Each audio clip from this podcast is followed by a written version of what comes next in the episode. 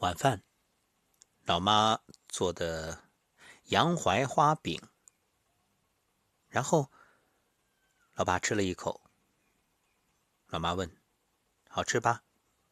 老爸说：“还行。”我给老爸说：“干嘛是还行啊？好吃就好吃，何必吝啬赞美呢？而且这个还行，它究竟以何为标准呢？明明很好吃，说个好吃多简单。你看，这就是语言表达的方式。有句话说，家是讲爱的地方，不是讲理的地方。所以在家里，亲人之间彼此欣赏、相互称赞，是爱情、亲情的润滑剂。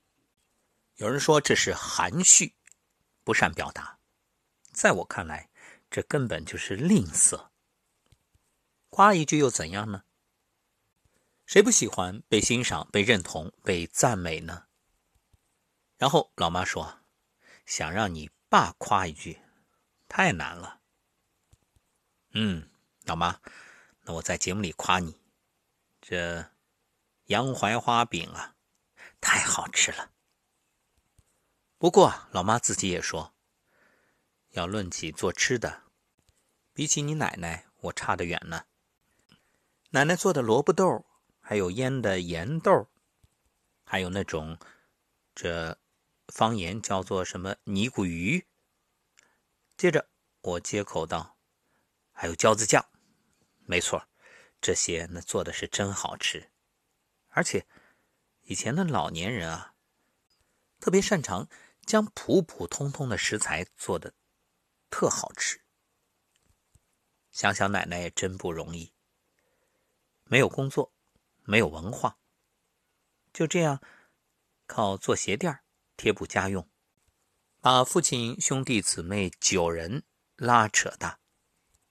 说到奶奶，我不禁想到了童年在奶奶家的生活。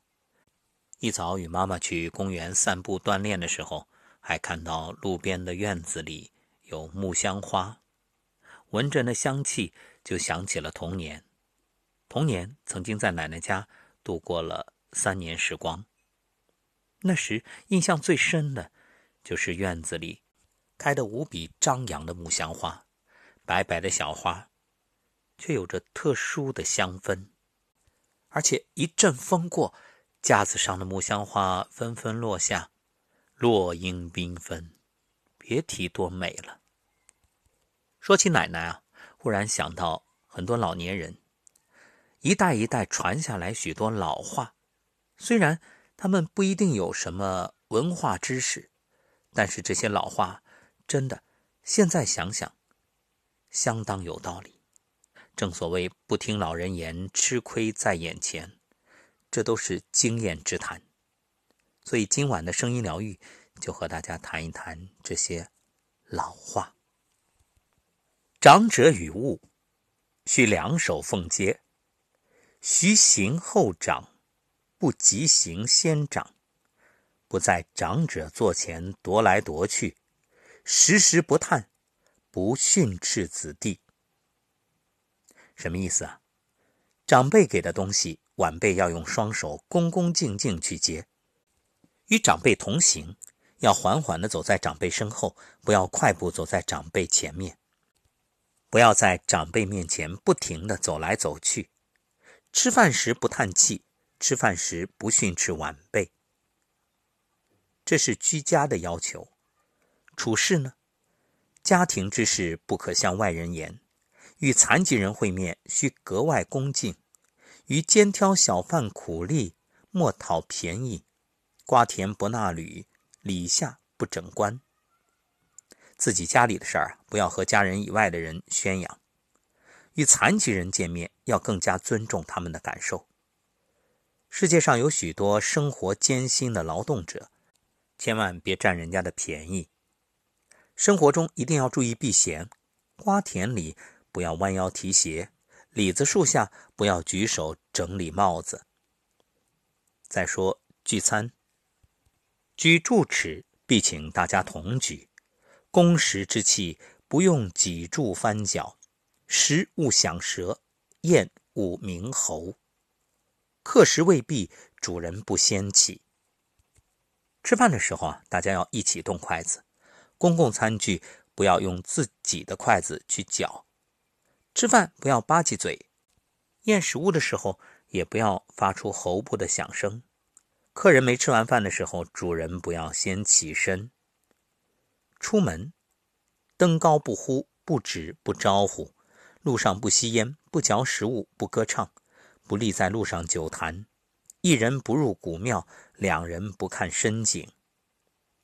登山的时候啊，不要大声呼叫，不要随便指手画脚，不要大声的喧哗。走路时不吸烟，不咀嚼食物，不唱歌，不要站在路上长时间的交谈。一个人时不独自进入古庙，两个人的时候不靠近深井。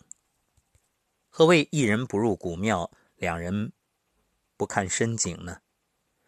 因为在古代啊，有些庙宇很不安全。所谓不安全，就是有人会假冒僧人，在这里图财害命。另外呢，还有一种说法，就是庙宇里面有很多珍贵的器物。一人入古庙，万一有器物损毁，那嫌疑最大，说不清，连个证人也没有。而两人不看深井，是指靠近井旁的时候，万一其中一人失足落井，另一人难以自证清白。这和前面所说“瓜田不纳履，李下不整棺”一样，都是避免嫌疑。再说旅行。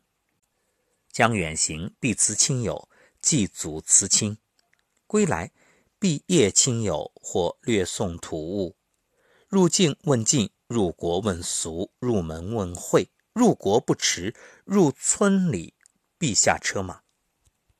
出远门前啊，一定要和亲友辞行，要祭祀祖先，告别双亲。